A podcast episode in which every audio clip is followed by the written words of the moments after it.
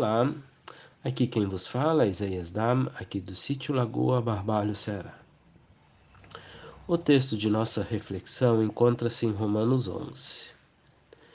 Paulo, ao escrever essa perícope, ele tem um objetivo que é demonstrar que a salvação não é uma questão de meritocracia ou raça, ou cor, ou qualquer outro adjetivo de qualificação que nos justifique e sermos salvos ou não.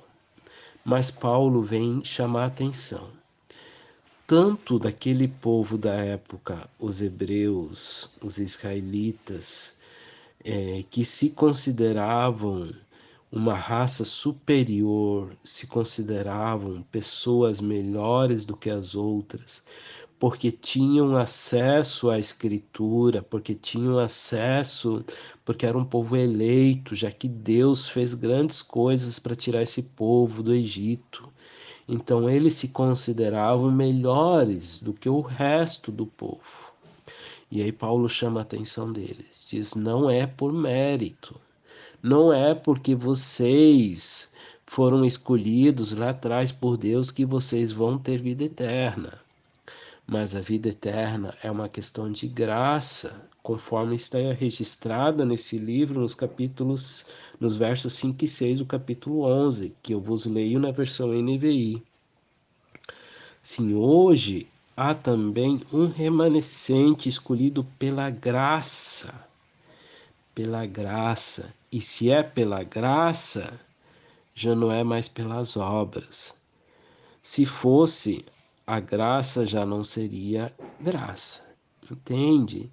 Não importa o nosso pedigree, não importa quantos anos eu estou na igreja, não importa quantas vezes eu já li a palavra de Deus, a Bíblia, não importa se eu procuro fazer todas as coisas certas.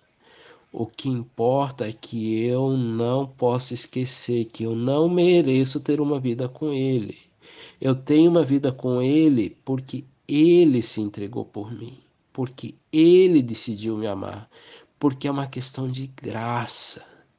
E então, sim, vai fazer diferença se é uma questão de graça, e a partir disso, então eu busco viver de uma maneira diferente. Eu busco adquirir conhecimento para ter uma vida onde é que a vontade dele resplandeça para as outras pessoas, onde é que as pessoas consigam olhar e dizer: eis aí um cara que está vivendo de uma maneira diferente, porque Cristo habita nele. Então, sim, eu vou ter acesso à vida eterna, mas não é porque eu sou bom, mas é porque Cristo se entregou por mim.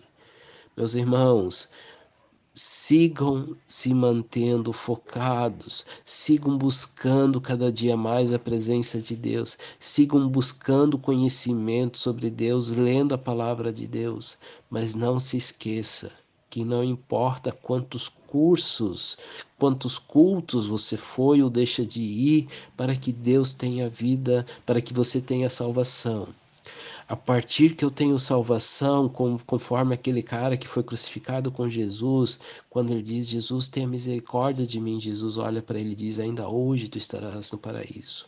A partir dessa resposta de Jesus, aí sim faz a diferença eu ir para a igreja, porque aí eu creio que Deus vai trabalhar em nossas vidas através do culto comunitário.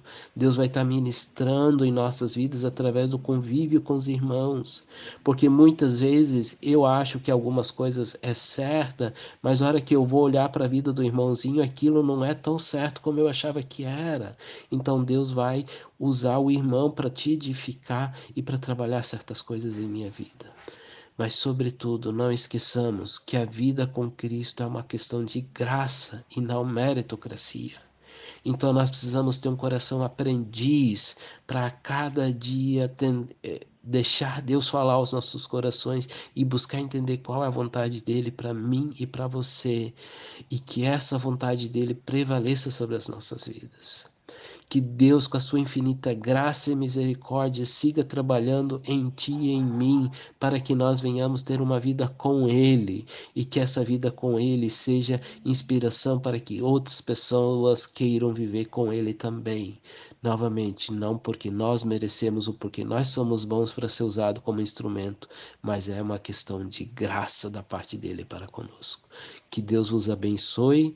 Abraços aqui do Ceará.